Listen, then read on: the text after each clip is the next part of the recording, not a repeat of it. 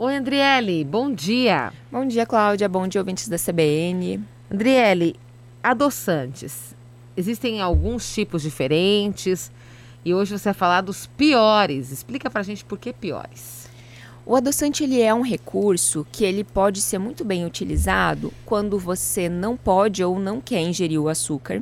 Uhum. A gente sabe que existem algumas patologias em que essa, em que essa necessidade de fato existe, porém a gente precisa ter muito claro que adoçantes não são produtos extremamente saudáveis, então eles não podem ser usados é, à vontade o dia todo.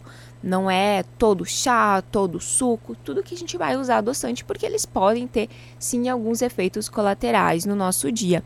E a gente sabe que tem adoçantes de melhor e de menor qualidade.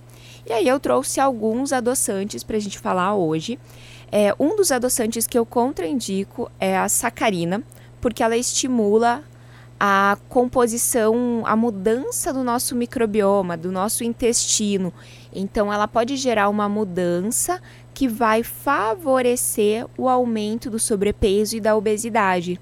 Hum. Então, ele é um adoçante que a gente já sabe que mexe com o microbiota intestinal, que é o que a gente fala que estimula a composição obesogênica do microbioma, favorecendo o ganho de peso. E aí, o outro adoçante que é muito utilizado, infelizmente, é o aspartame. O aspartame Sim, ele pode pro... é mais comum. É, uhum. ele pode provocar reações alérgicas, dores de cabeça. Ele pode até mesmo ter efeito neurotóxico. Então ele pode desencadear doenças neuropsiquiátricas. Olha, são só gotinhas assim, a gente é, nem imagina. A gente nem imagina, só que assim, são gotinhas de manhã, gotinhas no início da tarde, é. no meio da tarde, é. antes de dormir. Então, assim, uhum. ele quando consumido de forma abusiva, não é eu consumir uma vez na semana ele que ele vai me causar isso. Claro, uhum. Mas usar ele todos os dias, sim, a gente tem esse efeito já registrado na literatura. Uhum. O outro adoçante é a sucralose, que ele pode alterar o funcionamento da tireoide e inibir a absorção do iodo. Além do mais, a sucralose, nós já sabemos que ela pode ter um efeito hepatotóxico, ou seja, fazer mal para o fígado.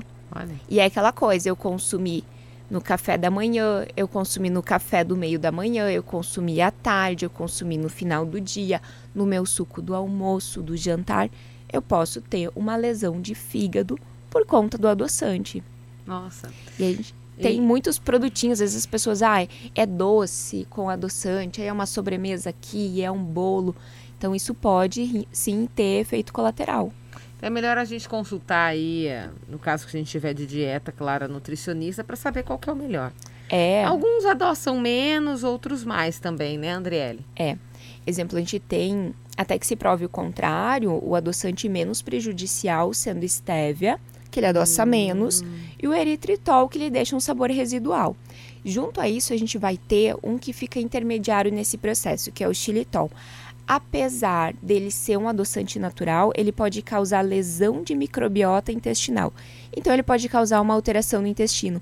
Ele é aquele adoçante quando você come você tem muitos gases, tem diarreia. Hum. Pessoas que são um pouquinho mais sensíveis, na hora que come, dá 20 minutos, já o abdômen distende e ah. passa a ter bastante gases.